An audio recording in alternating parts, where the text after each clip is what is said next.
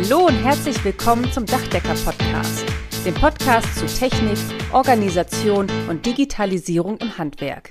Und hier sind eure Gastgeber, Michael Zimmermann und Karl-Heinz Kraftzig.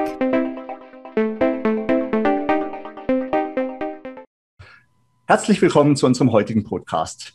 Michael und ich sprechen ja oft gerne und viel über Digitalisierung, aber ganz klar ist es auch wichtig, dass wir über fachtechnische Themen sprechen. Heute haben wir wieder so einen Podcast und ich freue mich sehr drauf, weil wir über Probleme reden, die entstehen können, wenn man unter Umständen nicht ganz perfekt arbeitet. Wir sind zu viert heute in diesem Podcast. Unsere Gäste werden sich gleich noch vorstellen. Sie sind absolute Spezialisten in ihrem Fach und ich freue mich da wirklich drauf. Bevor ich jetzt an Michael übergebe, muss ich noch kleine Anekdote erzählen. Ja, ich bin jetzt auch schon 30 Jahre im Geschäft und wenn ich drüber nachdenke, als wir irgendwie, mein Vater noch Dächer gemacht hat, haben wir die Mineralwolle zwischen die Sparren geschmissen. Die hatte eine unterseitige Aluminiumfolie aufkaschiert. Die haben wir ein bisschen seitlich an den Sparren genagelt. Fertig war, hat funktioniert. Ja. Dann weiß ich noch, kam irgendwo die Zeit, wo man angefangen hat, mit feuchte variablen Dampfbremsfolien rumzumachen. Dann hat man die ans Mauerwerk angeklebt mit dem Ergebnis, dass es überhaupt nicht gehoben hat, ja, weil der Untergrund gar nicht dafür geeignet war. Das heißt, wir mussten auch erstmal lernen, wie gehen wir überhaupt mit solchen Dampfbremsen richtig um. Die Dachaufbauten wurden immer dicker, immer mehr Wärmedämmung, immer mehr komplizierte Anschlüsse. Lange Rede, kurzer Sinn. Es gab schon einige Objekte, die unseren Kollegen auch ab und zu mal um die Ohren geflogen sind. Und deswegen finde ich es extrem wichtig, dass wir heute über Luftdichtheit sprechen. Na, Michael, da bin ich doch ganz bei dir. Endlich mal wieder ein technischer Podcast.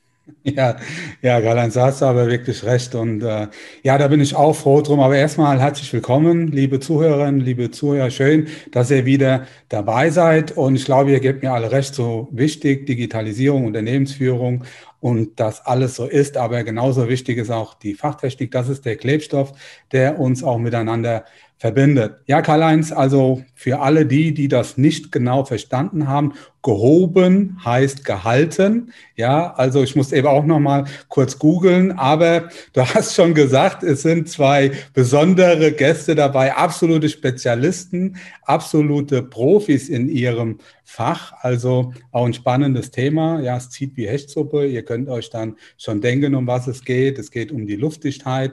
Aber ich möchte, dass sich unsere Gäste selbst vorstellen. Liebe Heidi, liebe Holger, sagt doch mal kurz, wer ihr seid, dass unsere Gäste wissen, auf was sie sich jetzt einstellen dürfen. Hallo Karl-Heinz, hallo Michael, danke für die Einladung. Wir freuen uns sehr und die Einführung ist natürlich großartig mit den Anekdoten. Und wir haben 2013 festgestellt, als eigentlich schon die Luftdichtung und Luftdichtheit allgemein bekannt sein sollte, dass es noch nicht so ist. Und so haben wir 2013 einen Blog kreiert, in dem wir Praxistipps für Handwerker geben, wie plant ihr richtig luftdicht? Ähm, wie setzt ihr das um? Wo sind die typischen Fehler und wie kontrolliert ihr das? Und jetzt haben wir auch, wie ihr, einen Podcast, der heißt Luftdichtheit geprüft. Und hier sprechen wir dann Klartext zu Luftdichtheit, Qualitätskontrolle und Blow-Door-Tests. Denn es gibt ja immer so zwei Fronten. Die einen finden Luftdichtheit total bescheuert und die anderen halten sie für heilig. Und da darf man überhaupt nichts kritisieren. Und wir, ähm, wir sind quasi die, die überall draufhauen.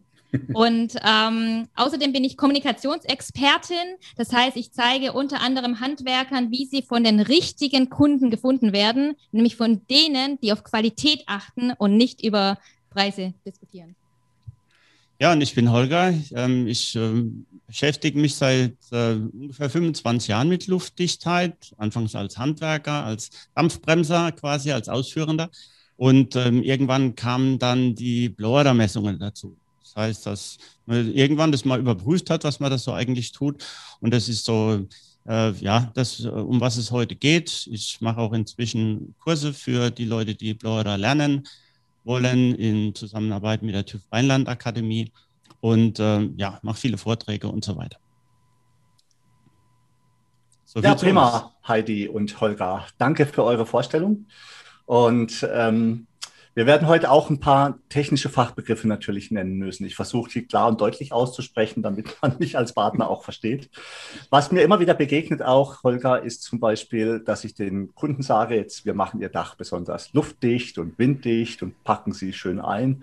Und dann sagen die Kunden zu mir, aber Herr Kraftzig, Gebäude müssen doch atmen. Und dann sage ich immer, ja, also so kann man das eigentlich nicht sagen. Ja, also ein Gebäude atmet nicht. Aber da gehen wir nachher noch im Detail drauf ein, was man darunter eventuell verstehen könnte. In Verbindung mit Luftdichtheitstests, wir reden ja heute über Luftdichtigkeit, möchte ich doch mal über zwei Begrifflichkeiten sprechen. Man hört immer wieder den Begriff Blower, Blower Door und Differenzdruckmessverfahren. Erklärt uns doch bitte mal, was es damit auf sich hat. Heinz, du hast es schon richtig gesagt. Es gibt Luftdichtheitstests, Blower-Door und Differenzdruck-Messverfahren. Und das sind eigentlich im Prinzip Synonyme. Und das Spannende daran ist, dass Blower-Door eigentlich von dem Hersteller kommt. Es gibt ja zum Beispiel die Minneapolis Blower-Door, aber dieser Begriff sich so etabliert hat wie TESA, ähm, dass die meisten von Blower-Door sprechen. Und das ist so weit gegangen, dass auch die Norm, also 2001, die DIN AN 13829, ähm, über Blower-Door spricht. Also eigentlich, ähm, ich glaube, wenn jemand Differenzdruckmessverfahren hört, denkt er, das ist irgendwas Technisches. Bei Blow-Door-Test, das hat schon fast jeder gehört. Oder was denkst du, Holger? Ja, ähm, im, im, Titel von dieser Norm steht es einfach beides drin. Also Differenzdruckverfahren und eben Blower-Door-Verfahren, äh, beziehungsweise ganz am Anfang der Norm. Deswegen ist es letzten Endes dasselbe. Wir unterscheiden da eher mal zwischen einer Blower-Door-Messung also das ähm, ist das alles für NF und KfW und sonst was, wo man das dann braucht. Äh, und das andere ist eben so zur Qualitätssicherung. Da differenzieren wir manchmal. Aber letzten Endes ist das alles dasselbe, hat die Heidi schon recht. Also der, der Oberbegriff, wenn ich das richtig auch ähm, weiß, ist ja Differenzdruckmessverfahren und Bloodor ist ja eine Marke, ein Markennamen, wie du schon gesagt hast, Heidi, wie Tesa, wie Styropor von BASF oder wenn wir in unserer Branche bleiben, wie Velux-Fenster. Ähm, und Bloodor-Messung darf sich auch quasi ja nur die Messung nennen, die auch mit einem Bloodor-Gerät durchgeführt wird, wenn ich das richtig weiß. Also Heidi? Äh, ja, das war tatsächlich mal so und wir sind ja auch in engen Kontakt mit der Blodo GmbH und da, da, die Marke war quasi geschützt und da gab es ganz viele Gerüchte, dass wenn man äh, quasi ähm, nicht das angemeldet hat oder nicht mit äh, keine Minneapolis hat, dass man abgemahnt wird, aber es ist nicht mehr so. Ich weiß gar nicht, vor ein, zwei Jahren wurde quasi hat die Blodo GmbH, soweit ich weiß, das aufgegeben, so dieses Markenrecht. Das heißt, ähm, du kannst auch, wenn du mit einem anderen Gerät messt, ähm, Blower Door Messdienstleister dich nennen. Und ähm, ja, da gibt es keine, also das ist quasi, vielleicht können wir da jetzt den Dachdeckern sagen, so, hey, ihr könnt euch Flodor Messdienstleister nennen, weil der eigentliche Skandal, vielleicht können wir auch später noch darüber reden, kann im Prinzip jede und jeder einfach sich Flodor Messdienstleister nennen, weil es gibt in Deutschland keine Pflicht, dass man quasi ein ähm, Zertifikat hat oder eine Weiterbildung. Mhm. Natürlich ähm, ist es so, dass wenn du ähm, so einen Blower-Door-Bericht quasi abgibst und eine Unterschrift drunter setzt, ähm, haftest du dafür. Ne? Deswegen ist es vielleicht nicht ganz so sinnvoll, wenn jede oder jeder das macht, aber das ist, das sind zwei Sachen, die nicht bekannt sind. Einerseits kann sich jeder Blower-Door-Messdienstleister nennen und zweitens gibt es keine Instanz. Wobei mhm. der Holger weiß, dass inzwischen immer mehr bei Ausschreibungen so Zertifikate gefordert werden.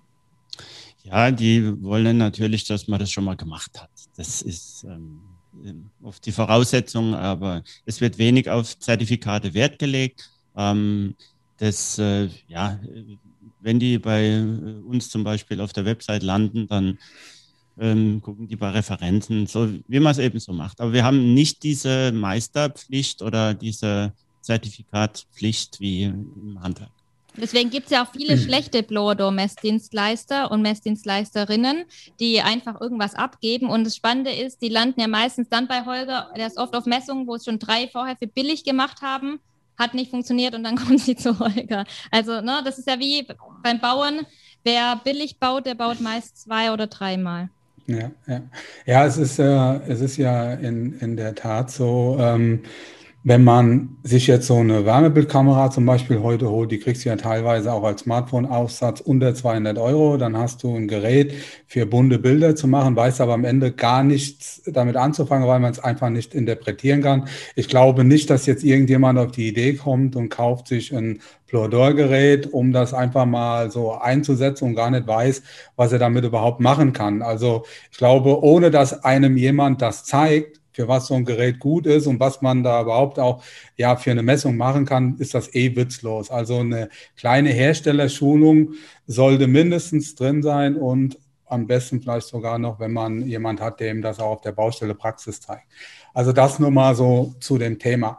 Aber ähm, gehen wir mal ein bisschen weiter in, im Konzept und zwar das Thema Luftdichtheit, Karl-Heinz hat es ja in seiner Einführung schon gesagt, das haben wir ja auch mehr oder weniger jetzt nicht mit der Muttermilch aufgesogen, zumindest nicht in unserem Alter, Karl-Heinz, wenn man das mal so sagen darf. Die jungen Kolleginnen und Kollegen ja schon, die lernen das ja in der Ausbildung schon. Da gibt es Luftdichtheitsstudios und so Geschichten. Dann gerade so in der energetischen Sanierung ist das ein Thema. Die müssen da schon, ja, müssen da schon richtig in die Bütt und das wird auch geprüft. Bei uns war das aber war das überhaupt kein Thema. Ja, also zieht wie Hechtsup, das war wirklich Tagesprogramm. Aber heute ist das ja eine normative beziehungsweise auch eine gesetzliche Anforderung. Wir müssen ja luftdicht bauen. Im Gegensatz zu winddicht. Da kommen wir vielleicht später auch noch zu. Früher war es die NF, also die Energieeinsparverordnung, aber ja, nichts ist so beständig wie der Wandel. Heute gibt es eine neue Verordnung, das ist das Gebäudeenergiegesetz. Jetzt die Frage an euch zwei Spezialisten, gibt es da Unterschiede für uns Handwerker? Gibt es da Dinge zu beachten? Also jetzt im GEG e gegenüber der NF von früher, also gerade jetzt auch im Bereich des Neubaus, gibt es andere Grenzwerte oder auch in dem Bereich der Sanierung. Auf was müssen wir uns da einstellen als Dachdecker oder als Handwerker generell? Also interessant ist mit der Sanierung, sowohl in der NF als in der GEG wird so die Sanierung nicht so ausdrücklich genannt. Ne? Die sprechen von zu, also die NF spricht von zu errichteten Gebäuden. Das heißt, das ist eigentlich schade, weil bei der Sanierung ja, wie er auch gesagt hat, so viel schief gehen kann und schief geht. Und da wäre vielleicht schön, ähm, Richtlinien zu haben. Wie sieht es denn beim Neubau aus? Was gibt es denn da heute? Ja gut, es ähm, gibt ähm, bestimmte Voraussetzungen. Ähm, also erstmal steht da drin, Gebäude sind luftdicht auszuführen. Das ist von äh, aus dem letzten Jahrtausend noch. Also es ist erst äh, mal 19, in den 50er Jahren des 19. Jahrhunderts erwähnt, dass das ähm, passieren soll. Deswegen war der Karl-Heinz mit äh, seiner berühmten Rollisol-Dämmung, die er da irgendwie dran getackert hat, ähm, äh, gar nicht mal so schlecht. Aber ähm, das ist die Anforderung letzten Endes äh, nach den allgemein anerkannten Regeln der Technik, steht da drin, äh, sind Gebäude dauerhaft luftundurchlässig auszuführen. Ähm, das ist mal die Grundvoraussetzung, was immer das auch heißen mag für die, äh, ja, ähm, für die Nutzungsdauer letzten Endes. Ähm, äh, darauf bezieht sich der Begriff. Und ähm, äh, dann gibt es eben Anforderungen, äh, wann man einen Blower-Test braucht. Das sind zwei. Das ist einmal, wenn man eine Lüftungsanlage energetisch bilanziert, also die Wärmerückgewinnung da quasi ansetzt. Und das andere ist, wenn man das Kreuz bei Luftdichtheit geprüft macht, weil der Gesetzgeber einfach davon ausgeht, dass ein dichteres Gebäude weniger Energie verbraucht. Dann hat man da einen, einen Bonus. Das wisst ihr als Energieberater ja besser. Ähm, das sind so die Gründe. Und dann äh, sind Grenzwerte definiert. Grenzwerte heißen nicht umsonst so, die sind halt auch wirklich grenzwertig stellenweise. Ähm, die sind dann einzuhalten, wenn man misst. So. Und dann gibt es natürlich noch weitergehend irgendwelche Förderungsgeschichten. Ähm, da kommen wir ja aber wahrscheinlich noch drauf. Aber jetzt grundsätzlich ein Unterschied zur zum GEG e und der NF, also Luftwechselraten, was das angeht, gibt es keine, oder? Da hat sich nichts verändert. Das heißt nur anders. Also im NF, äh, in der NF ist ja bei jetzt normalen Häusern, ähm, wir denken ja meistens im Einfamilien-, Mehrfamilienhausbereich, ist es 3,0 für Gebäude ohne ähm, raumlufttechnische Anlagen, also Lüftungsanlagen, 1,5 für Gebäude mit. Im GEG e heißt es das Dreifache und das 1,5-fache. Und ich habe letztens einmal die Frage gestellt, was denn eigentlich so der Unterschied ist. Äh, das kam auch wieder auf, weil jemand behauptet hat ähm, von berufener Seite, dass das jetzt genauer sei und zum Beispiel 3,01 eben dann schon ähm, äh, Grenzwert überschritten ist. Ähm, es ist rausgekommen, letzten Endes hat sich gar nichts geändert. Es ist äh, genau dasselbe, also vom Niveau her auch. Und wir haben noch andere Anforderungen bei größeren Gebäuden.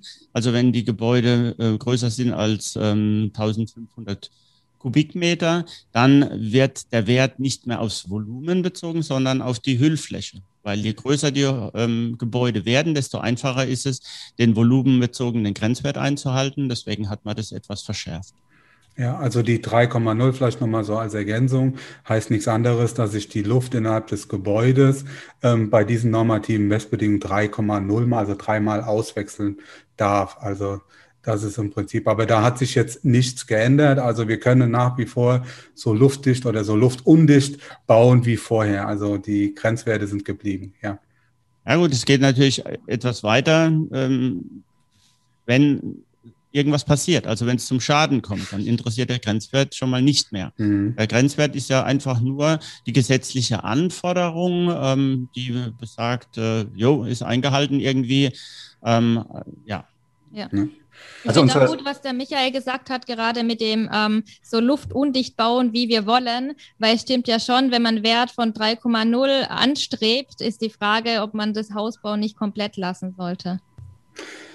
Ja, das kommt auch immer so ein Stück weit, sagen wir mal, auf das Gebäude an. Habe ich jetzt äh, irgendwie ein Monolith gefertigtes Haus, ein Flachdach-Bungalow mit, mit Betondecke und gemauert und so weiter, dann ist 3,0 wirklich äußerst schlecht, ja. Ähm, ah, gut, aber okay, ich gebe es zu, ist es generell schlecht, auch im Neubau, okay. hast recht, hast recht.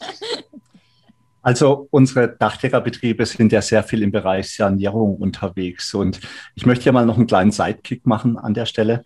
Ähm, liebe Kolleginnen und Kollegen da draußen, wir reden sehr viel über Zahlen und technische Werte. Und selbst mir als Gebäudeenergieberater es verschwimmt manchmal alles vor dem Kopf, weil ich denke, hey, wie war das jetzt gerade nochmal? Also ich möchte an der Stelle einfach nur den Tipp geben, wenn ihr Schwierigkeiten habt bei den Fachregeln, wenn ihr Schwierigkeiten habt im Bereich Ge Gebäudeenergieberatung oder jetzt auch bei Luftdichtheit, dann wendet euch einfach, holt euch Hilfe, wendet euch einfach an Leute, die damit täglich umgehen. Das hilft euch sehr, weil das Gefahrenpotenzial ist einfach, wenn man irgendwas tut und nicht genau weiß, warum, ist einfach sehr groß.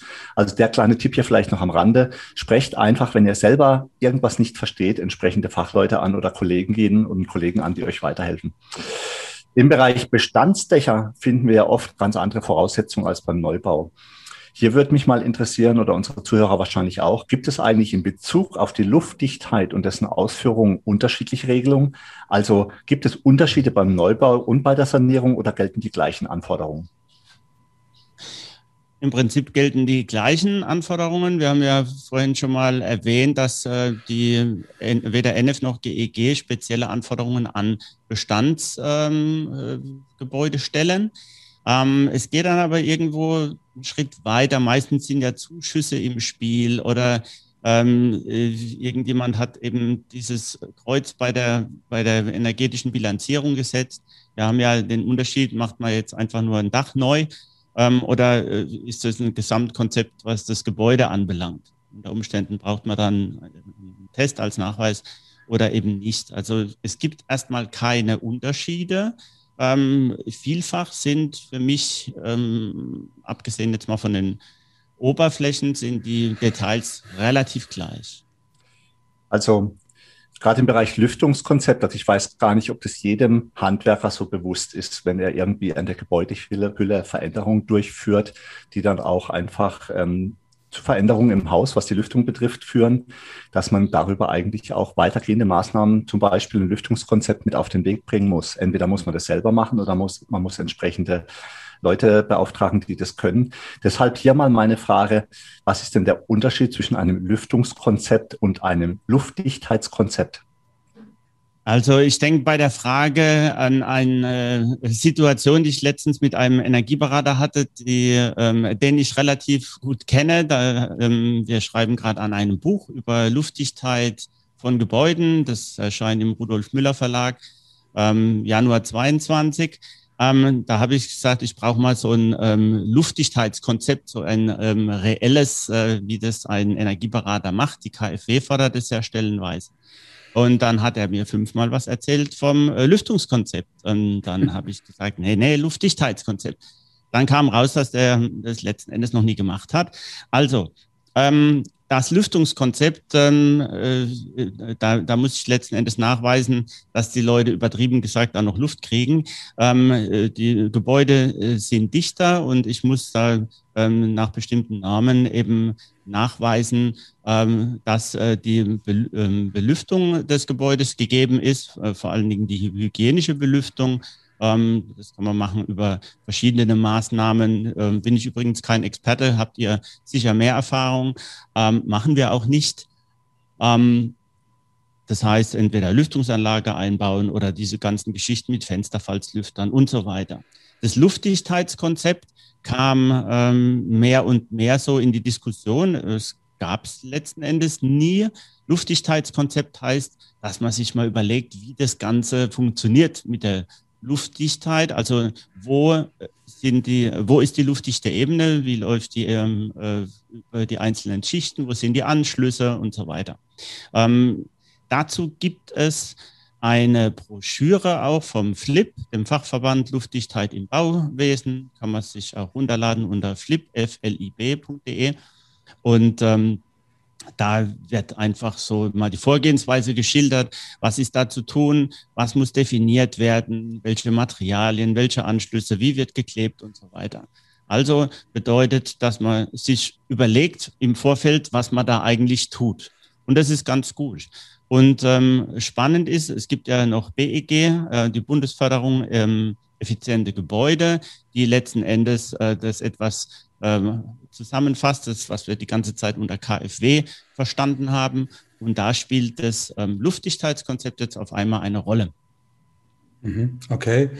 Ja, das also dann jetzt sozusagen muss man sich im Vorfeld Gedanken machen, ist eigentlich auch nichts anderes ähm, ja, wie das Lüftungskonzept, da muss man sich im Vorfeld Gedanken machen, ist nach der Sanierung die Infiltration des Gebäudes für den Feuchteschutz, also die vierte Stufe, noch vorhanden oder braucht man möglicherweise eine raumlufttechnische Anlage, um das sicherzustellen, so dass der Nutzer nicht in der Mittagspause oder der Kaffeepause heimfahren muss, um Fenster aufzumachen, äh, ohne dass er da äh, sonst keinen Schimmel bekommt. So viel zu dem Thema. Vielleicht nochmal ein kleiner Querverweis an dieser Stelle. Es gibt ja eine Norm, die 1946 Teil 6. Ich glaube, wir hatten das schon mal in dem einen oder anderen Podcast ähm, die sagt, wenn also quasi mehr als ein Drittel ähm, eines Gebäudehüllenteils, das zur Luftdichtheit dazugehört, wie jetzt in dem Fall das Dach, saniert wird, dann muss ein Lüftungskonzept vom Planer oder von Verarbeiter erstellt werden. In der Sanierung sind wir ja beides. Die Handwerker, die Dachdecker sind wir ja Planer und Verarbeiter sozusagen, wenn kein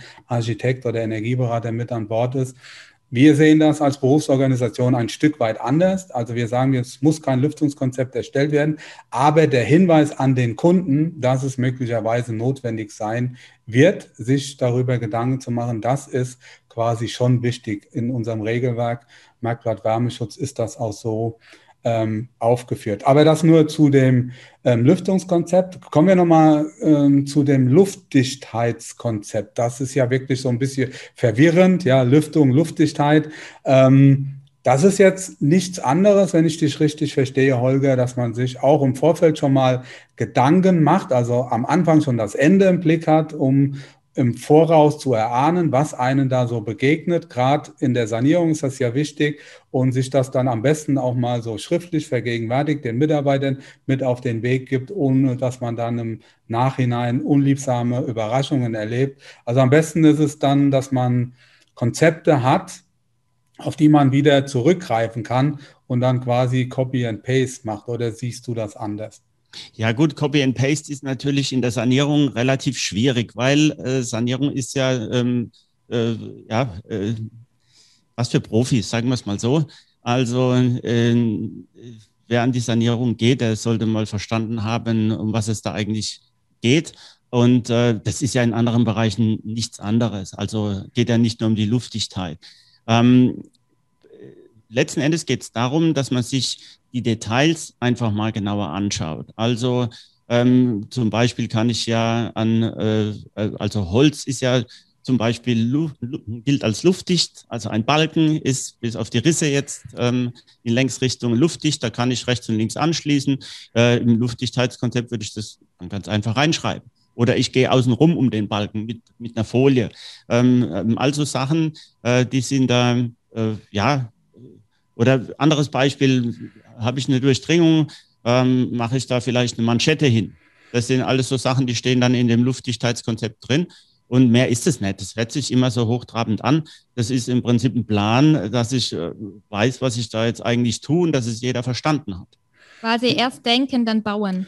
Ja, und das ist ja das, was ich meine. Und da macht es ja auch durchaus Sinn, dass man auf Bewährtes zurückgreift. Also ich kann das ja aus unserer betrieblichen Praxis gar nicht berichten. Wir haben drei Konzepte, von denen quasi eins nur auf dem Papier steht, das andere eigentlich auch nicht stattfindet. Am Ende des Tages machen wir nur ein Konzept. Und da liegt die Luftdichtheit immer auf dem Sparren. Und äh, da ist es wirklich so, ähm, dass sich da vieles wiederholt, ähm, so dass man auf Bewährtes zurückgreifen kann. Und äh, das haben wir einmal auch in Form eines Luftdichtheitskonzepts dann aufgeschrieben. Und dann musst du ja eigentlich nur noch ankreuzen. Das kommt, ja, das musst du dann so und so machen. Wenn das kommt, musst du so und so machen. Weil am Ende des Tages siehst du ja wirklich äh, genau erst, wenn du die Ziegelrunde hast. Ja, wie sieht es überhaupt drin aus? Ja, da erlebst du ja wirklich manchmal auch schon so die tollste Dinge. Ich finde es toll, dass ihr schon so plant und dass du sagst, du hast ein bewährtes Konzept, weil ich bin ja öfter auf Baustellen, mache Baustellenreportagen und dann frage ich zum Beispiel, oh, wieso habt ihr da die Manschette nicht genutzt oder hier gibt es doch diese Manschette und dann sagen die, ja, tolle Idee, aber jetzt sind wir schon auf der Baustelle, jetzt können wir es auch nicht mehr bestellen. Und ähm, ja, das ist, äh, früher dachte ich immer, Luftdichtheit ist so, so wichtig, das ist die Basis, das ist so einfach letztendlich, das kann doch jeder, aber die Baustellenrealität sieht einfach anders aus. Und dass ihr das macht, das ist toll. Und ich glaube aber, dass ihr ähm, da quasi besonders seid, dass ihr euch so Gedanken macht, oder Holger? Du bist ja auch viel auf Baustellen unterwegs. Es gibt auch andere, sagen wir so. es gibt auch andere. Ich habe noch eine lustige Anekdote. Ähm, du hast ja gesagt, so Luftdichtheitskonzept, ne? Und aber es reicht gar nicht, wenn man ein Luftdichtheitskonzept macht, weil unser Kollege Dirk war neulich auf einer mehrmals auf einer Baustelle und da gab es ein ganz tolles Luftdichtheitskonzept. Das Problem war nur, die Gewerke untereinander haben nicht kommuniziert. Das heißt, ähm, ne? Vielleicht magst du diesen Fall erzählen, weißt du, was ich meine? Dieses, wo einfach, ja. Es wird einfach drauf losgeklebt. Manchmal genau. sind auch Sprachbarrieren da. Das, das, sieht man vor allen Dingen auf größeren Baustellen. Ähm, ja, da, also die Kommunikation äh, daran scheitert. Aber wir haben eine schöne Luftdichtheitsnorm. Die heißt DIN 4108 Teil 7. Da stehen viele, viele schöne Sachen drin wollen wir ja noch gleich mal drüber reden. Kommen wir ja, genau, kommen wir gleich noch drauf zum Sprechen. Ja, aber da ist eine, eine, äh, ein ganz wichtiger Satz drin. Äh, da steht, ähm, alle Arbeiten sind äh, äh zu koordinieren.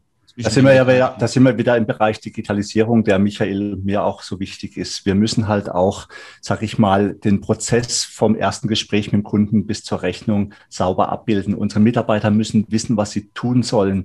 Die Subunternehmer oder Mithandwerker an der Baustelle müssen eingebunden werden. Da soll es ja auch irgendwann mal über dieses digitale Gebäudemodell, über das BIM soll es da ja auch irgendwann mal hingehen. Aber bis dahin hat man natürlich auch die Möglichkeit, mit wunderbaren Tools, sag ich mal, seine Subunternehmer mit einzubinden, vorher alles abzuschließen entsprechend Checklisten zu machen, wie es der Michael macht, um einfach darauf zu achten, dass sowas funktioniert. Und was mir immer wieder auffällt, es gibt Kollegen, die einfach ständig irgendwie neue Materialien, neue Hersteller, neue Produkte verwenden, ja.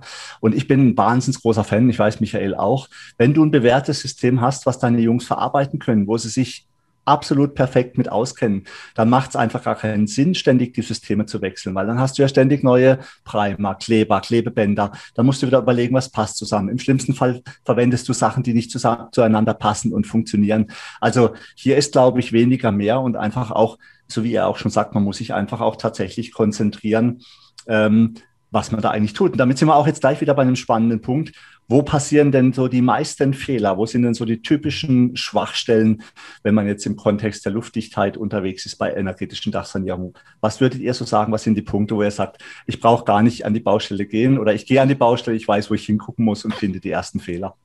Ja, wenn ich sogar die ersten Fehler finde, dann ist immer ganz schlecht.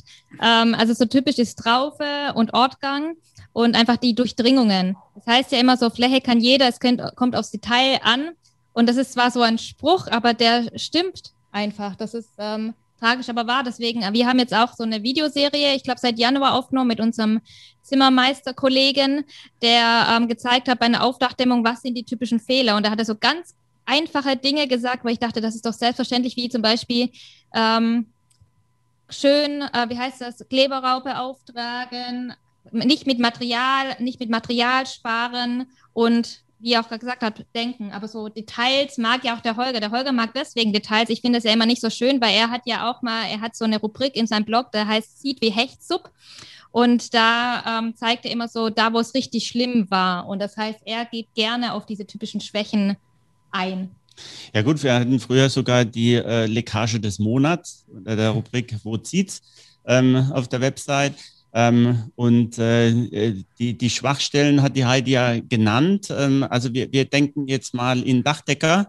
Ähm, normalerweise sind wir auch schon mal unterm Dach, ähm, aber Dachdecker sind ja eben oben auf und ähm, schauen nach unten. Das heißt, es ist eine ganz andere Welt.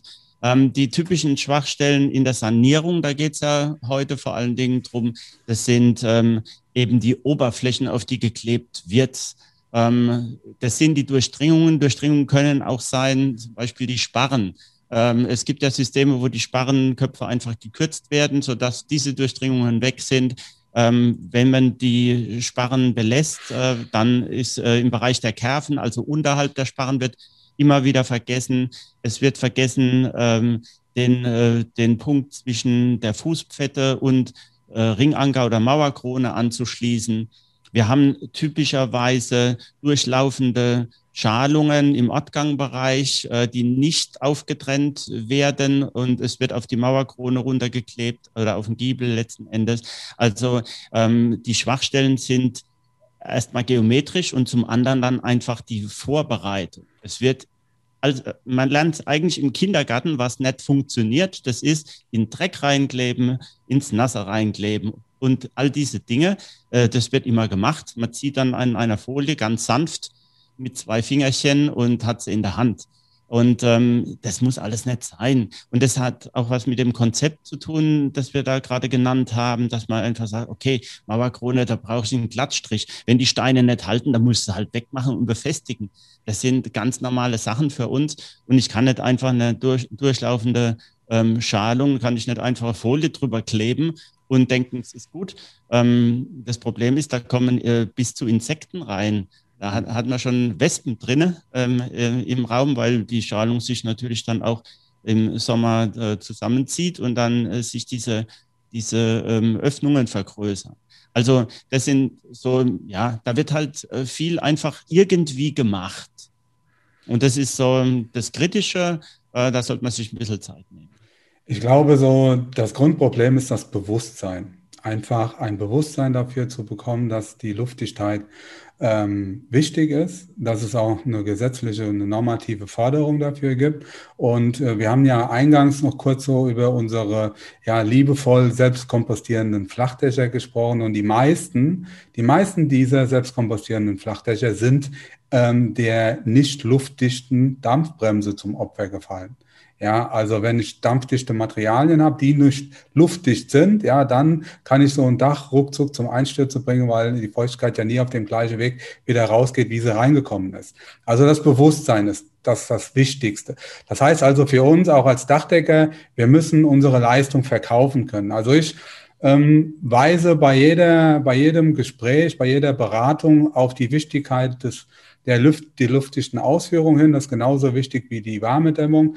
Und ähm, dass man halt einfach sowas für 4,50 Euro pro Quadratmeter nicht machen kann. Also es sind vorbereitende Arbeiten sehr oft notwendig. Du hast gesagt, Holger, also im Bereich der Traube, im Bereich des Giebels. Ja, die Durchdringungen, das ist ein großes Problem, sehe ich genauso. Also wir haben richtig große Probleme im Bereich der Dunstrohre. Immer dann, wenn die Decke drin bleibt. Und das ist ja sehr oft bei der Sanierung. Die Sanierung findet gerade äh, bei uns in unserer Region sehr oft von außen statt.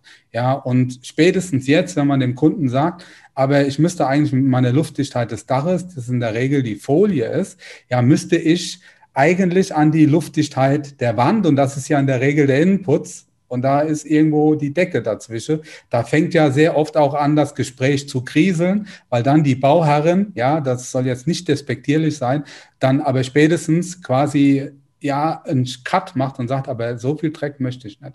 Was ja auch verständlich ist, ja, weil man wohnt ja auch noch mittendrin und wenn dann die Decke komplett runter muss, dann ist es oft schwierig. Also das sind alle so Probleme am Ende des Tages braucht man Konzepte, das haben wir ja schon gesagt, man muss sich Gedanken im Vorfeld machen, man braucht ein Konzept für die Ausführung der Luftdichtheit und dann am Ende, ja, braucht man auch einen Nachweis, dass es vernünftig gemacht wurde. Ja, also das ist, glaube ich, auch ein wichtiges Thema. Also einen Luftdichtheitstest. So, und dann jetzt die Frage an die Profis, empfehlt ihr sowas? Also bei einer Sanierung oder nach einer Sanierung oder während der Sanierung, wenn man auch noch was ändern kann? Ja, wann ist der beste Zeitpunkt? Was ist so eure Erfahrung?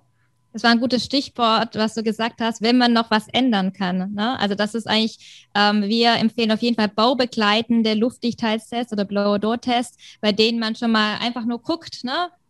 was passiert, ist alles fest dran, kommt alles wieder runter, wo zieht's, weil dann kann man es einfach einfach nachbessern. Weil wenn man wartet, bis alles fertig ist, ja, dann muss man einen großen, wie nennt man das, Rückbau teilweise machen, wenn man dann an die Leckage will oder man weiß gar nicht, wo es zieht. Und der Holger hat ja so eine Lieblings, ähm, Lieblingsbauschaden. Da ist quasi, wurde alles übersehen wegen einer kleinen Leckage und das war ein riesen Schaden später, ne? Weil es ist ja auch so ein Punkt, was meistens ähm, unterschätzt wird, ist, es kommt nicht auf die Größe der Leckage an. Ne? Es ist nicht so, dass ein großes Loch gefährlich ist, sondern teilweise ist ein großes Loch sogar gut, ne? Oder je nachdem, wo es ist, kommt die Luft rein oder raus und dann ist gut. Es kommt immer darauf an, wo die Leckage ist. Und so eine ganz kleine Leckage kann auch gemein sein. Und deswegen ist total wichtig, einfach währenddessen das zu machen. Das ähm, sichert den Auftraggeber oder die Auftraggeber ab und auch die Handwerker. Das, das vor allem ähm, könnt ihr dann sagen, zum Beispiel, hey, ich habe mein Gewerk luftdicht ausgeführt und wer weiß, wer nach mir kommt ne? und danach noch ein Loch reinhaut oder so. Da gibt es ja auch Spezialisten oder wenn halt gerade nicht gewerkeübergreifend ähm, kommuniziert wird. Deswegen ist meiner Meinung nach bitte macht baubekladene Leckagesuche. Der Holger leiht sogar manchmal einfach sein äh, Blodo-Equipment und sagt, hey Mist, guckt mal selber und dann komme ich später dazu.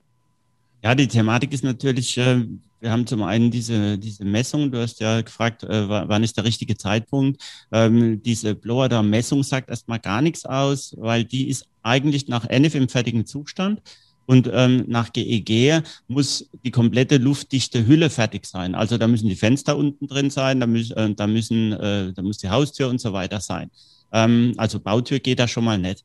Und ähm, deswegen ist es äh, relativ schwierig, das in Einklang zu bringen. Was wir empfehlen und auch sehr häufig machen, das ist eben diese baubegleitende Leckagesuche. Und da sind wir jetzt ja auch wieder, äh, müssen wir jetzt auch wieder umdenken, nämlich von oben. Ähm, ihr habt ja da stellenweise einen ganz anderen Druck, äh, was, was den Wetterschutz letzten Endes anbelangt. Ihr habt ja als Dachdecker, Dachdeckerinnen immer ähm, die, den Wunsch, ähm, das äh, relativ schnell regensicher zu machen. Das ist natürlich was anderes, als wenn die da gemütlich von innen vor sich hinkleben. So, und egal ist, ob es zwei Tage länger dauert. Und ähm, äh, wir gehen da etwas anders vor. Da passiert dann vielleicht ein bisschen mehr mit Überdruck. Normalerweise machen wir ähm, Leckagesuche bei Unterdruck. Ähm, wenn du von außen sanierst, äh, bringt äh, dich das unter Umständen nicht weiter, weil du an die Stellen gar nicht drankommst, wo geklebt ist. Ja, also da muss man so ein bisschen genauer drüber nachdenken, was man macht. Aber auf jeden Fall ist das sinnvoll und ähm, schön ist, äh, was man alles rausfindet. Also ich sage immer mit der Blower äh, das äh, ist quasi das, äh, die, das Instrument, mit dem ich am meisten gelernt habe auf dem Bau und äh, wo man jeden Tag einfach ähm, mit großen Augen ähm, konfrontiert wird, weil es die Leute nicht glauben. Ein Beispiel, wir, ähm, wir haben mal Leckagesuche gemacht, da, da wurde ähm, da wurde äh, eine Doppelhaushälfte äh, wird äh, mit äh, PU-Platten letzten Endes äh, ja, äh, gedämmt und äh, Bauherr wollte Leckagesucher haben. Und dann haben wir mit Nebel gearbeitet, mit Überdruck und auf einmal gingen halt die Rauchmelder an. Das waren aber die vom Nachbarhaus. Also das, ähm, da, da kommen Sachen raus, die, die du vorher dir gar nicht ausgedacht hast und ähm, mit denen du gar nicht gerechnet hast. Und es gibt, wie Heidi sagt, kleine gemeine Leckagen, ähm, die Leckagen im Dachgeschoss sind immer kritischer als die in den unteren Teilen des Gebäudes. Das hat was mit dem Kamineffekt zu tun, mit den Druckverhältnissen im Gebäude unter Normalbedingungen ohne Blower Und ähm, da ist auf vieles zu achten und die Detailarbeit. Äh, wenn die Kerven ab, äh, von den Sparren nicht abgeklebt sind, kriege ich sie sofort mit, weil da eben der Nebel rauskommt. Und wir sind auch keine Freunde des äh, endlos Zunebelns. Also wir gehen da ganz gezielt mit einem Handnebler vor, mit einem ganz kleinen, äh, wo wir die Wege verfolgen können und äh, letzten Endes die Wege auch aufzeigen können. Sachverständiger nutze ich öfters mal die Nebelmaschinen. Dann hast du so ein paar spannende Bilder für die Vorträge. Ja. Aber das würde ich natürlich nie für meine eigenen Baustellen machen. Das würde ich auch keinem raten. Das ist nur eine Frage der Zeit, bis irgendwann ja der Nebel durchkommt. Und du hast ja schon richtigerweise gesagt, wenn du in der Sanierung unterwegs bist und die Decke ist drin, dann machst du mit Überdruck, um dann quasi von außen die Leckagen zu sehen. Aber ich glaube, das ist dann auch wichtig, dass man auch die Mitarbeiter dahingehend ein bisschen sensibilisiert, dass man auch die Grenzen ja, des Möglichen dabei aufzeigt, aber auch so ein Stück weit die Angst davor nimmt. Und ähm, da kommen wir wieder so auch zu dem Thema Konzept. Ähm, am Ende des Tages ist es ja die Fehlertoleranz, die ein Dach über Jahre hinweg auch, sagen wir mal, in der Praxis leben oder sterben lässt. Also gerade wenn ich sehr diffusionsdichte Materialien über der Luftdichtheit habe, Feuchtigkeit kommt auf dem Weg nie wieder raus, wie sie reinkommt. Es ist keine Rücktrocknung und so Geschichte. Das ist dann schon ein großes Problem. Also, dass wir auch so feststellen. Also wenn ich eine sehr fehlertolerante Konstruktion habe und es ist auch vielleicht nicht ganz so luftig, wie es jetzt am Ende des Tages vielleicht sein sollte, bitte jetzt nicht falsch verstehen, kein Aufruf zum Fusch, aber dann kann das trotzdem funktionieren. Ähm, bei anderen Konstruktionen könnte es schneller zum Problem werden. Und ähm, jetzt ist es noch so, was ich halt auch als Sachverständiger sehr oft mitbekomme, auch in Beweisbeschlüssen, gerade jetzt bei einer Dachsanierung, ich soll dann ähm, die Luftdichtheit des Gebäudes kontrollieren, messen und dann wird immer so auf diesen Grenzwerten rumgeritten. Ja, zum Beispiel auf 3,0, 1,5. Aber meine Aufgabe ist es eigentlich als Sachverständiger in dem Fall nur die Luftdichtheit des Gebäudes festzustellen. Oder andersherum, ähm, da wird die Luftdichtheit des Daches wird moniert, wird bemängelt und der Dachdecker sagt, ja, Moment, ist doch ein Fluoridor-Test durchgeführt worden und der ist auch bestanden worden. Also meine Arbeit ist mangelfrei. Wie seht ihr das jetzt in dem Kontext? Ist ja immer so eine, ähm, na, das ist ja eine Moment, äh, Momentaufnahme, so ein Blower Daughters. Ne? Es kann ja sein, dass in dem Moment alles noch gehalten hat und ähm, später ist. Ja, oder dass irgendwelche Rabauken kommen mit äh, Waffen, also Messern, die da wieder was aufschneiden oder ähm, irgendwelche äh, Solarleitungen zum Beispiel noch verlegt werden. Ähm, ja, also das ist schon richtig mit dem äh, mit der Momentaufnahme, aber mir, mir, fällt da immer eine bestimmte Baustelle ein, die die Heidi erwähnt hat. Das ist auch ähm, viel dokumentiert auf unseren Seiten. Ähm, äh, oder in, in, vielen Fachartikeln ist das Bild schon drin. Wir können euch auch das Bild schicken. Buch ja, ja, wir können auch Kommt das, das auch wieder rein? Die Grafik dazu euch, äh, wir schicken sie euch, dann könnt ihr sie unter dieser Folge verlinken. Ja, das war ein ja. Passivhaus, also die Anforderungen waren eben 0,6, nicht 1,5 oder sonst was. Gemessen wurde es äh, 0,55, ähm, also ein Wert, der absolut okay ist. Und was da passiert ist, ist, dass eine Attika zusammengefault ist, richtig zusammengefault, hat aber wiederum, wie du, ähm, Michael, äh, mehrfach jetzt betont hast, mit der diffusionsdichten Bauweise zu tun, weil die auf beiden Seiten eben ähm, äh, ja, ähm, Styroporplatten hatte, die dann verputzt wurden. Ähm, und äh, ja, da konnte eben die ganz, ganz wenig über eine Verteilerdose eingedrungene Feuchte nicht wieder raus. Und hat dazu innerhalb von, glaube zwei Jahren dazu geführt, dass das Bauteil versagt hat. Die haben sich irgendwann gewundert, dass das Fernsehbild flackert. Und ähm, als sie dann hochgekrabbelt sind mit der Leiter, hatten sie die Schüssel in der Hand, weil die einfach nicht mehr gehalten hat. Also ähm, ganz kleine, gemeine Leckagen machen einen Riesenschaden, der auch wirklich bis zum Tragfähigkeitsverlust führt. Und dieser Fall ist halt der Horror schlechthin, weil das sind, ähm, das ist ein Passivhaus. Das heißt, sind Menschen, die sich wirklich Gedanken gemacht haben und ähm, quasi alle Instanzen ähm, versagt haben in dem Fall. Ja, von der Planung ähm, über die Verarbeitung. Äh, also es gab zwei Planungsstufen.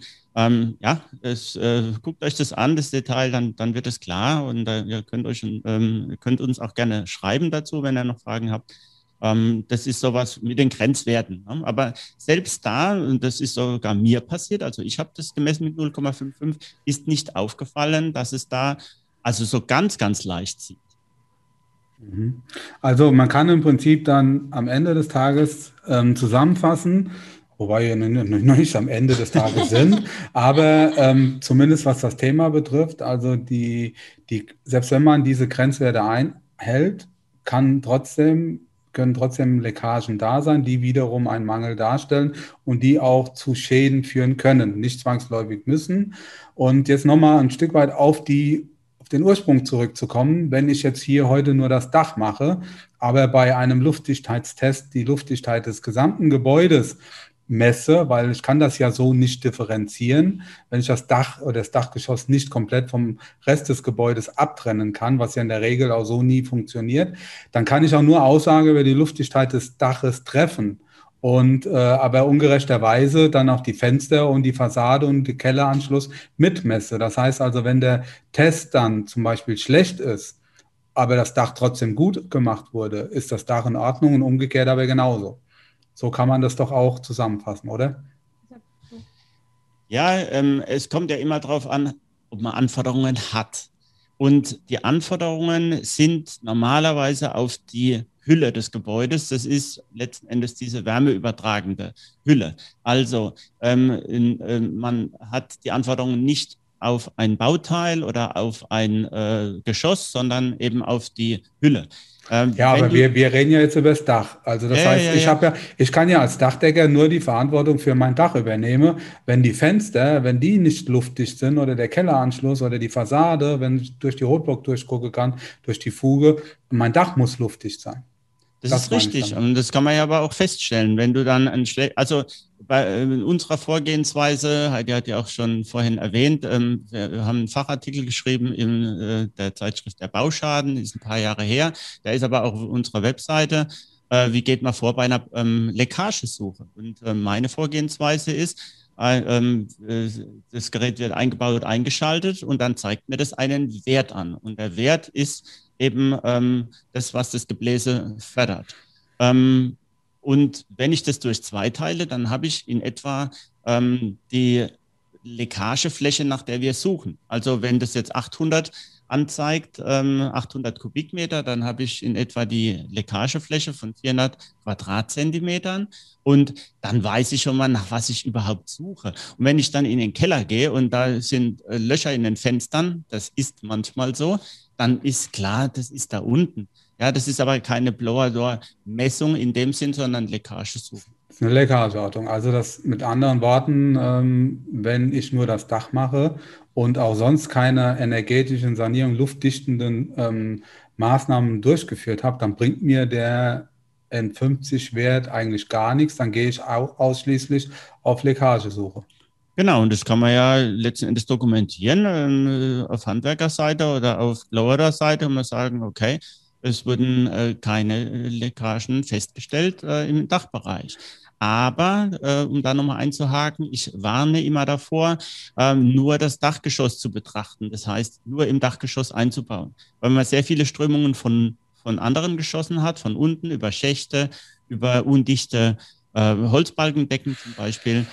Das ähm, heißt, ich kann dann überhaupt äh, keine Aussage darüber treffen, ob es jetzt im Draufbereich zieht, an der, an der Fußpfette, oder ähm, ob das von unten kommt. Deswegen bauen wir immer am liebsten in dem gesamten Gebäude ein, da können wir viel bessere Aussagen. Ja, natürlich, klar. Aber am Ende geht es ja darum, für uns Dachdecker, wir müssen ja den Nachweis erbringen, dass unsere Leistung luftdicht ausgeführt ist. Und da macht es auch durchaus Sinn, ähm, gerade mal zwei Messungen zu machen, wenn man sowieso Messungen machen will. Einmal im Vorfeld, ja, dann habe ich den Volumenstrom und wenn die äh, Sanierung erfolgreich ist und ich messe unter gleichen Bedingungen nochmal, habe ich wieder den gemessenen Volumenstrom, dann sehe ich eine mögliche Reduktion. Und wenn die Reduktion hoch ist, dann teile ich das meinem Bauherrn mit. Und wenn sie niedrig oder gar nicht vorhanden ist, dann halte ich die Klappe. Genau. Und das Allerbeste ist, wenn du vor der Sanierung misst und nach der Sanierung und der Wert nach der Sanierung schlechter ist als vorher. Dann bin ich noch ruhiger als ruhig. Genau. Dann parke ich schon mal mein Auto Richtung Karibik. Genau. Lasst uns mal noch so kurz über die 4108 sprechen. Eine sehr bekannte DIN, mit der wir uns alle immer rumschlagen.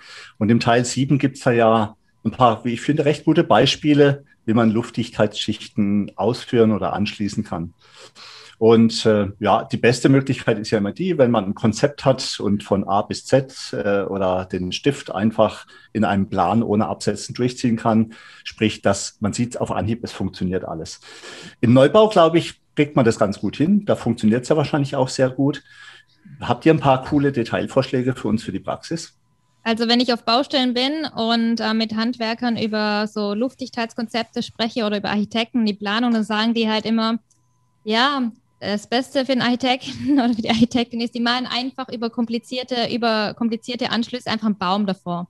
Und dann, das war dann die Detailplanung und sagen hiermit, liebe Dachdeckerin, liebe Dachdecker, überlegt euch was.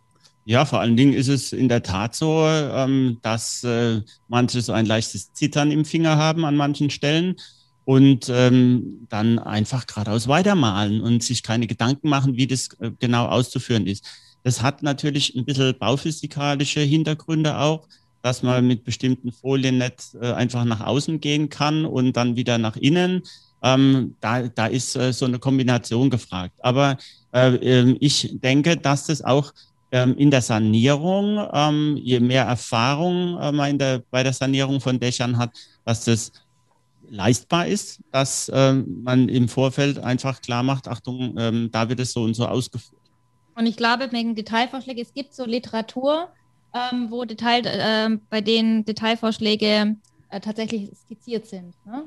Ich glaube, ich, ich suche die euch raus, ich, ähm, ich schicke euch auch den Link dazu. Da bin ich auf jeden Fall mal gespannt und deshalb freue ja. ich mich auch so auf euer Buch, ähm, weil da hoffe ich ja auch, dass da viel Praxis mit reinkommt, weil, wie Karl-Heinz gesagt hat, in der 4108 Teil 7, da siehst du nur Details vom Neubau.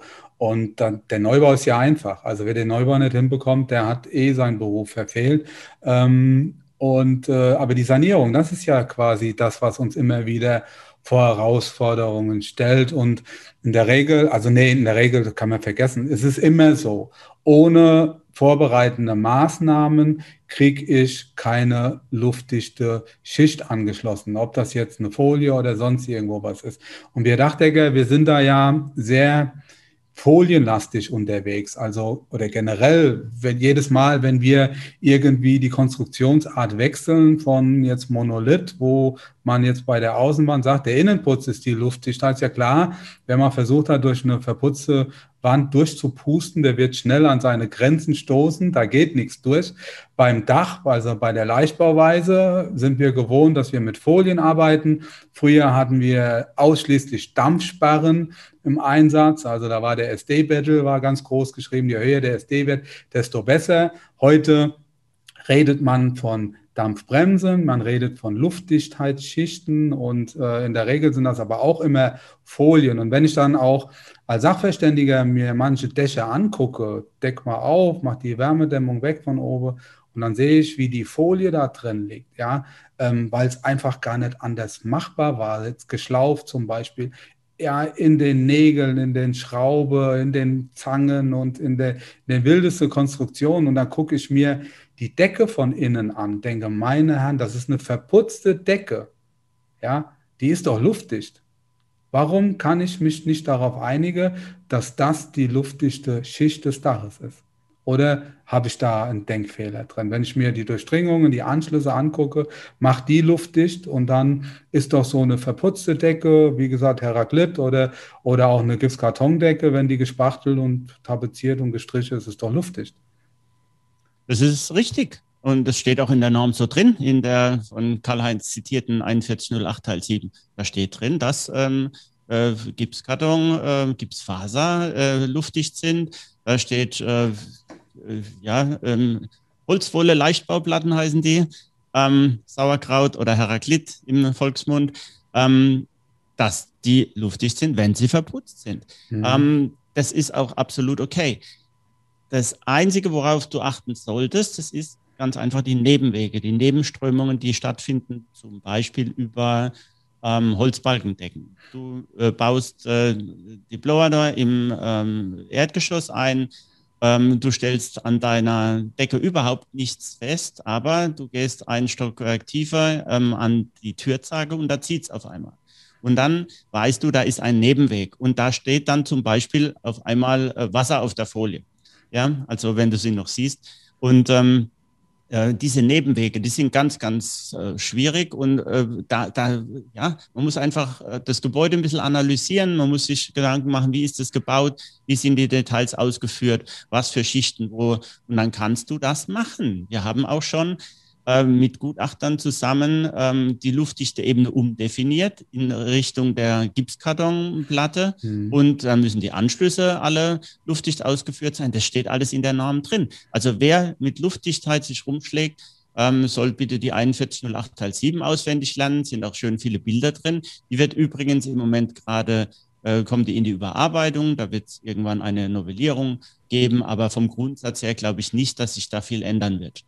Das ist nämlich, glaube ich, ein ganz guter Hinweis auch an die Zuhörerinnen und Zuhörer an dieser Stelle, ähm, dass man einfach dann die Verantwortlichkeiten ummünzt, dass man sagt, okay, auch aus wirtschaftlichen Gründen wird jetzt auf eine Verlegung der Folie, die sowieso so nicht funktioniert, von außen ohne Riesenumbaumaßnahmen wird verzichtet.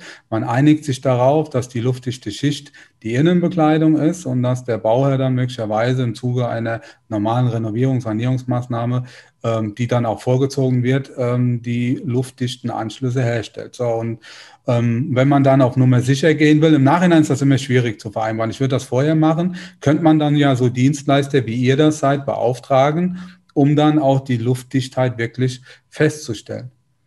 Genau, such, such. Genau, ja. oder ihr könnt ähm, natürlich auch, wir haben zwei Folgen äh, bei Luftdichtheitsnorm eigentlich total spannend ist. Und wenn ich sage, es ist spannend, ist es spannend, weil ich schlafe normal bei Bauphysikbüchern ein.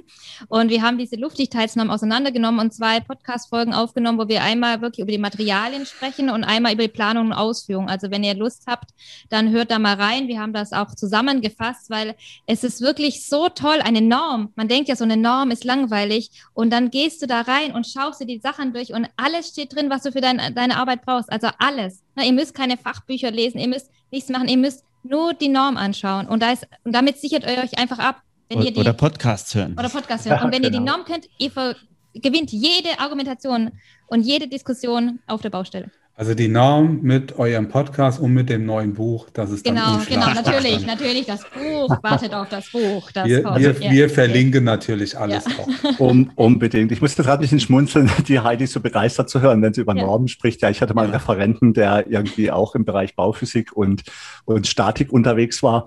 Der hat auch eine Freude, mit Freudenstrahlend hat er sich auf irgendwelche Zahlenwerke geschmissen und da hatte ich wirklich Schwierigkeiten, wach zu bleiben. Aber der war auch so unfassbar begeistert von seinem einem Zahlenberg. Das äh, erlebt man selten, solche Begeisterung. Aber hört sich gut an. Also ich bin da sehr gespannt. Kommen wir aber so langsam auch mal so Richtung Schluss unseres heutigen Podcasts, damit es auch nicht zu lange wird. Der Michael hat mir noch ein tolles Thema vor die Nase geknallt. Ja, wir sollen über Schlaufenverlegung von Dampfbremsen reden. Er weiß ganz genau, dass wir zu 95 Prozent genau solche Arbeiten ausführen. Ich glaube, jetzt ist der Ton schlecht. Könnt ihr uns noch hören? Ja, ja, ja, ja. Und ähm, tatsächlich ist es so, wir müssen mal kurz drüber sprechen. Ja, es wurde ja vor vielen Jahren wurde das eingeführt, äh, eingeführt, feuchte variable Dampfbremsen in Berg- und Talverlegung. Wir machen es tatsächlich in unserer Firma schon immer, auch in Kombination mit diffusionsoffenen Aufdachdämmstoffen, um einfach in den Bereich der KfW, der BEG Einzelmaßnahmenführung, Förderung zu kommen. Aber es ist natürlich schon kritisch. Ja, gebe ich Michael natürlich auch recht. Ich weiß, er will mit der Frage ja auch ein bisschen provozieren. Tatsächlich muss man schon, wenn man von außen in die Sparrenfelder reingeht, in Berg- und Talschlaufenverlegung, extrem sauber arbeiten, alles abkleben, gucken, dass die Klebebänder halten, dass die Verklebungen in Ordnung sind. Wir lösen das Problem übrigens so, dass wir das brutal dokumentieren. Also ich glaube, wir haben pro Objekt drei, vier, 500 Fotos, die unsere Mitarbeiter täglich, stündlich aufnehmen, wo einfach alles festgehalten wird, weil ich auch als Chef einfach wissen möchte, wie meine Leute arbeiten. Aber damit bin ich eigentlich auch schon bei meiner Frage, wie ist denn eure Erfahrung so mit diesen Schlaufenverlegungen von Dampfbremsen? Äh, habt ihr, würdet ihr sagen, das ist enorm viel kritischer als alles andere? Da wird mich einfach mal interessieren oder uns, Michael und mich interessieren und auch die Zuhörerinnen und Zuhörer, kriegt man das dicht? Funktioniert das vernünftig? Da sind wir doch mal sehr gespannt, was ihr dazu sagt. Fangen wir ähm, wo ganz anders an. Also ich habe ja da die 25 Jahre ins Spiel gebracht, da gab es diesen ganzen Kram noch nicht. Also feuchte Variable, Dampfbremsen gab es da gerade mal eine, die aber nicht angesetzt werden konnte, weil es kein Berechnungsverfahren gab, mit dem man das abbilden konnte. So, und das über diese, äh, über die Sparren äh, zu verlegen, also Berg und Tal, war ähm, zu diesem Zeitpunkt undenkbar erstmal. So, weil dann haben alle, dann kam äh, erstmal ZVDH hat gesagt, nee, nee, das geht gar nicht, das könnt ihr gar nicht machen. Und wir haben damals, also auch ich, ähm, wannenförmig verlegt. Das heißt, wir haben rechts und links an die Sparren angeschlossen. Ähm, wurde dicht, hat gut gehalten, hält heute noch. Ähm, einfach deswegen, weil die Vorbereitung da war und so weiter. Das mit der Berg- und Talfahrt ähm, kam dann eben auf, als die Materialien zur Verfügung standen. Und ähm, ähm, ausführbar ist es äh, zum einen dadurch, dass man sich mal ein paar Gedanken macht. Also die Nägel, die in der äh, inneren Schalung davor stehen, mit denen muss man natürlich irgendwie umgehen. Oftmals wird da einfach eine, eine Dämmmatte schon mal reingelegt. Ähm, was wichtig ist, äh, ist die, Seit die seitlichen Anpressleisten und so weiter. Ähm, das ist letzten Endes ausführbar und ich habe es auch selbst schon einige Male gemacht. Ähm, es ist natürlich, ähm, also für mich sind die Knackpunkte, wie wir vorhin schon erwähnt haben, wie die Heidi gesagt hat, das ist Traufe, das ist ähm, Ortgang, das sind die Durchdringungen. Und das ist egal, wie man die Bahn verlegt, eigentlich genau dasselbe. Also ich denke auch, ja, das ist leistbar. Man muss natürlich sagen, Michael hat es ja auch schon gesagt, für 2,50 Euro bekommt man das nicht hin. Ne? Und ich glaube, das ist der Knackpunkt, ja, dass oftmals in Ausschreibungen ein Betrag reingeschrieben wird und die Kollegen dann das, das gar nicht gewuppt kriegen, weil das passt vorne und hinten auch zeitmäßig von der Ausführung oder von dem Mehraufwand mit den Klebebändern gar nicht zusammen. Was mir übrigens auffällt, also wir haben wirklich keinen einzigen Schadensfall im Bereich Berg- und Talverlegung in den letzten 25 Jahren gehabt in unserer Firma. Was wir aber immer wieder zu tun haben, das sind diese äh, feuchte variablen Dampfbremsen, Zwischensparrendämmung, Holzkonstruktionen, Flachdächer, die, der, ich mache jedes Jahr mehrere Baustellen, wo das einfach nicht funktioniert, wo entweder die Bauphysik von innen nicht funktioniert oder von außen eine Leckage ist und die Folienabdichtung nicht funktioniert. Also da finde ich es extrem kritisch und da gibt es einfach sicherere Aufbauten. Wir haben ja auch schon drüber gesprochen, so im Bereich Warmdächer. Aber ich glaube, man kriegt das mit Schlaufenverlegung hin, beziehungsweise ich glaube, man kriegt alles hin, Michael, aber ich glaube, letztendlich ist es immer eine Frage der Ausführungsqualität kriegt man es bezahlt, sind die Mitarbeiter gebrieft, verwendet man Materialien, die funktionieren. Aber ich gebe da natürlich unterm Strich auch recht und da weiß ich einfach, dass du als Sachverständiger mehr Erfahrung hast. Wenn ich eine Folie gerade über den Sparen durchziehen kann, habe ich natürlich viele Probleme leichter gelöst. Und damit schmeiße ich dir den Ball zurück und du darfst das Schlusswort quasi sprechen, bevor ich, wir uns dann so langsam mal verabschieden. Ja, ich bin ja echt erstaunt, äh, dass ihr da so einen Fackelzug für die geschlaufte Verlegung macht. Ich bin da, das habe ich auch, glaube ich, schon öfters kundgetan, überhaupt kein Freund von, weil ich nicht der Meinung bin, dass es eine typische Arbeitshaltung eines Dachdeckers ist, äh, quasi ja, in der Dachschräge da irgendwelche chirurgische Eingriffe vorzunehmen. Und das ist so, wenn ich mir teilweise die Details angucke. Und äh, ich bin auch der Meinung, es ist ein Unterschied, ob du jetzt nur eine Zwischensparendämmung machst mit einer Schlaufenverlegung oder ob du nochmal mit diffusionsoffenen Materialien, Karl-Heinz, du hast gesagt, mit einer Aufdachdämmung dann dazu arbeitest. Das ist dann auch nochmal ein Stück weit, da wird der Sparren einfach wärmer eingepackt. Dann haben wir diese Probleme ähm, so nicht in der Form. Aber das ist, das ist so eine Glaubenssache. Ich halte da ehrlich gesagt nichts davon, weil für mich muss so eine, ja, so eine Funktion Schicht 3 Aufgaben übernehmen. Die muss Diffusions, ja, sagen wir mal, Sparre darstellen, muss luftdicht sein und muss auch gleich in der Sanierung einen Witterungsschutz darstellen. Da bin ich halt so ein bisschen praktisch unterwegs und das packt so eine geschlaufte Verlegung in der Form nicht. Ansonsten gebe ich dir recht. Ähm, die muss, egal wie ich sie verlege, muss sie luftdicht ausgeführt werden. Das ist dann völlig egal, auf oder zwischen den Sparren luftdicht. Die Details muss es auf jeden Fall, müssen berücksichtigt werden. Also ich fasse so ein Stück weit zusammen. Wichtig ist, dass man sich Konzepte erarbeitet, dass man versucht, da nicht jedes, jedes Mal das Rad neu zu erfinden, dass man auf Bewährtes zurückgreift, dass man erstmal überprüfen muss, was habe ich schon an luftdichte Schichten da, kann ich mich möglicherweise mit meinem Bauherrn zusammen auf die Innenbekleidung als Luftdichtheitsschicht einigen. Dann muss man das aber wirklich vorher vereinbaren. Ich brauche fehlertolerante Konstruktion. Das ist, glaube ich, auch so ein Stück weit das Problem, was wir bei unseren Flachdächern haben, weil die einfach diffusionsdicht sind, die Abdichtungen. Da haben wir beim Steildach andere Möglichkeiten, also diffusionsoffen nach oben werden. Das ist, glaube ich, äh, ein Stück weit auch die, die, die Botschaft. Und ich muss meinem Bauherrn auch erklären, dass man das für 2,95 Euro, Karl-Heinz, wenn ich dich zitieren darf, so nicht erledigen kann, sondern dass einfach das eine sehr, sehr wichtige Funktionsschicht ist, die auch Geld kostet, die man auch sorgfältig ausführen muss und dass sich da schon auch in der Praxis der ja, Spreu vom Weizen trennt. Und äh, das muss man einfach auch kommunizieren, man muss es verkaufen. Ja, so, das war so die Zusammenfassung von meiner Seite. Und wenn ich schon mal das Wort habe, würde ich mich auch an dieser Stelle bei unseren Zuhörern verabschieden, aber nicht bevor ich mich bei meinen oder unseren beiden Gästen bedankt habe. Liebe Heidi, lieber Holger, vielen Dank für ja, eure Zeit, für den Podcast, für euren fachlichen Input. Hat riesig Spaß gemacht. Ja, wir sehen uns vielleicht nochmal irgendwann an anderer Stelle. Gerade umgekehrt haben wir schon mal drüber genau. gesprochen. Vielen Dank, dass wir da sein durften und wir freuen uns natürlich, dass ihr dann demnächst bei uns in unserem Podcast Gast und Nein. unsere gemeinen Fragen beantwortet. Genau. genau. Hey, hey, also wir waren lieb zu euch, ja. ja. Also, immer, immer vorsichtig sein, ja. Nein, herzlichen Dank euch beiden, Heidi und Holger, dass ihr da wart. Hat viel Spaß gemacht. Vielen Dank auch wie immer an unsere Zuhörerinnen und Zuhörer. Kommt gut durch die Sommerzeit. Ja, jetzt stehen ja demnächst Ferien an und bleibt gesund. Macht's gut. Ciao. Tschüss. Tschüss. Damit sind wir nun am Ende vom heutigen Podcast. Wir wünschen euch viel Freude bei der Arbeit und dass auch in Zukunft alles optimal bedacht ist. Wenn euch der Podcast gefallen hat, freuen wir uns, wenn ihr ihn euren Freunden und Kollegen weiterempfehlt und auch in den sozialen Medien liked und teilt. Bis zum nächsten Mal, wir freuen uns auf euch. Euer Michael Zimmermann und Karl-Heinz Kraftzig.